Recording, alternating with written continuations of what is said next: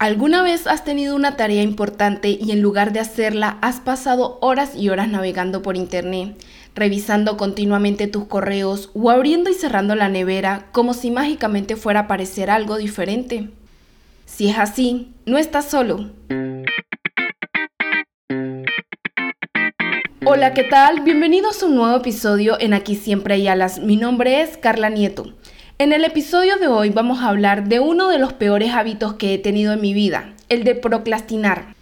No es un hábito que he podido eliminar por completo de mi vida, pero he aprendido a detectarlo y actuar. Estaba escuchando una charla TED donde hablaban de procrastinar y el chico contaba una historia similar a esta que les voy a contar que me pasó a mí y fue mi punto de partida para saber que tenía que mejorar.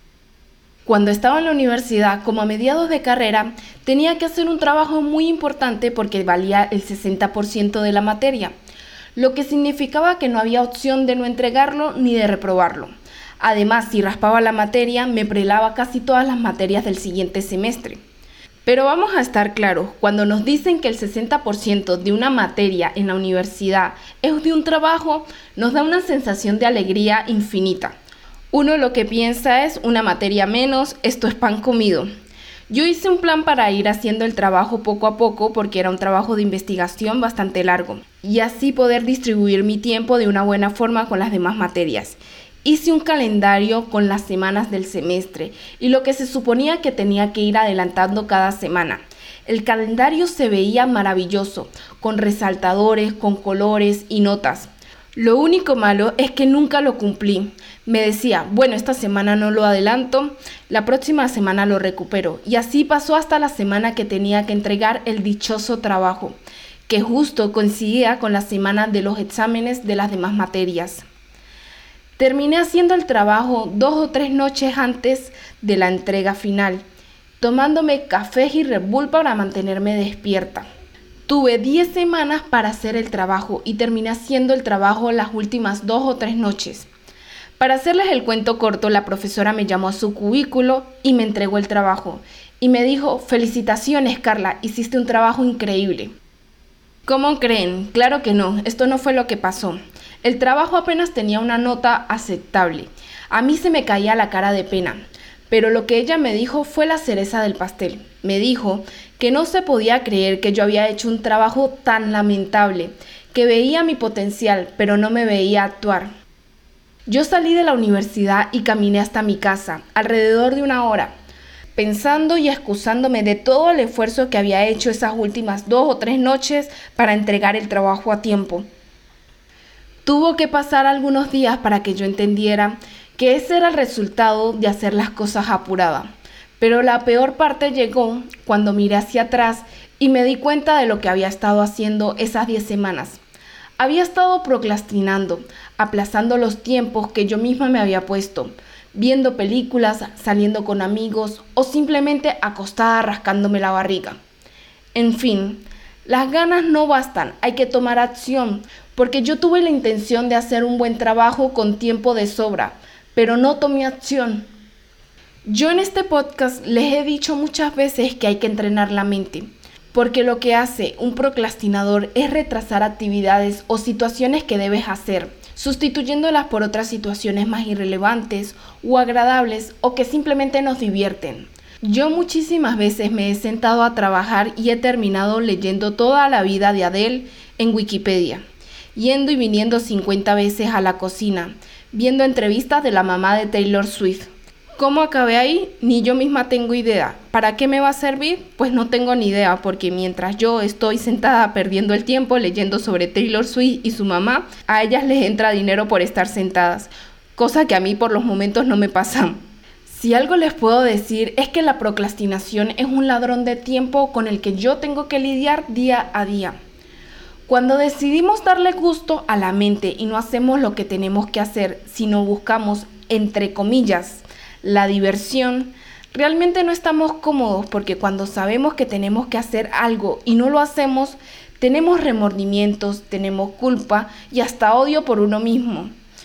Vuelvo y repito, las ganas no bastan, hay que tomar acción, tenemos que aprender a reconocer esas cosas que nos hacen procrastinar y nos hacen seguir postergando las cosas.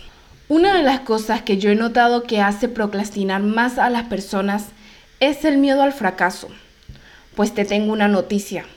Posiblemente fracases, pero eso no tiene nada que ver. Si te caes tres veces, te levantas cuatro. ¿Tú crees que yo no he fracasado? Claro que sí. Todos hemos fracasado alguna vez. Los grandes empresarios han fracasado. El fracaso es parte del éxito y tú no eres tus resultados. Si un proyecto fracasa, no quiere decir que tú eres un fracasado. Simplemente te quedas con lo que aprendiste y sigues intentándolo. Y si tienes miedo, te quiero decir que el 90% de tus miedos solo están en tu cabeza. Escuchen bien esto y yo sé que en los últimos años con todo lo del coronavirus se ha repetido bastante, pero no sabemos realmente cuánto tiempo nos queda. Y la única persona que se está haciendo daño con no intentarlo eres tú. No pienses que no eres lo suficientemente bueno. Si realmente quieres algo, tienes que trabajar día a día y solo así vas a mejorar. Pero tenemos que tomar acción.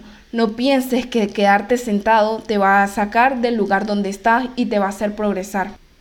No esperes que el tiempo te consuma. Enójate contigo mismo. ¿Por qué no estás cumpliendo eso que deseas?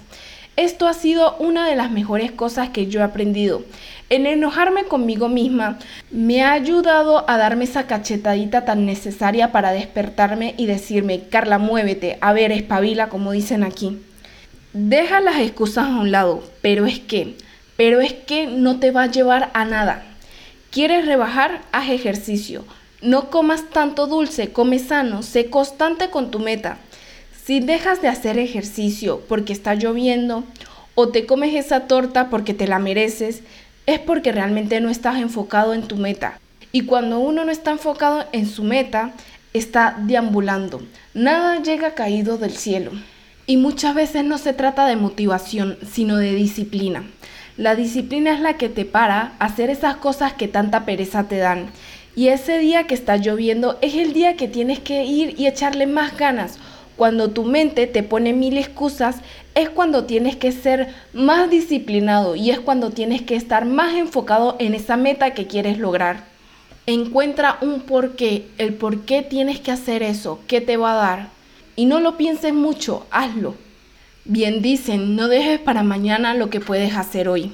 Cuando somos procrastinadores, y se los digo yo desde mi experiencia, tenemos en nuestro subconsciente el monstruo del pánico que es el que se activa y nos salva entre comillas. Es la parte del cerebro que se activa para que cumplamos nuestras tareas y nuestras metas en la fecha.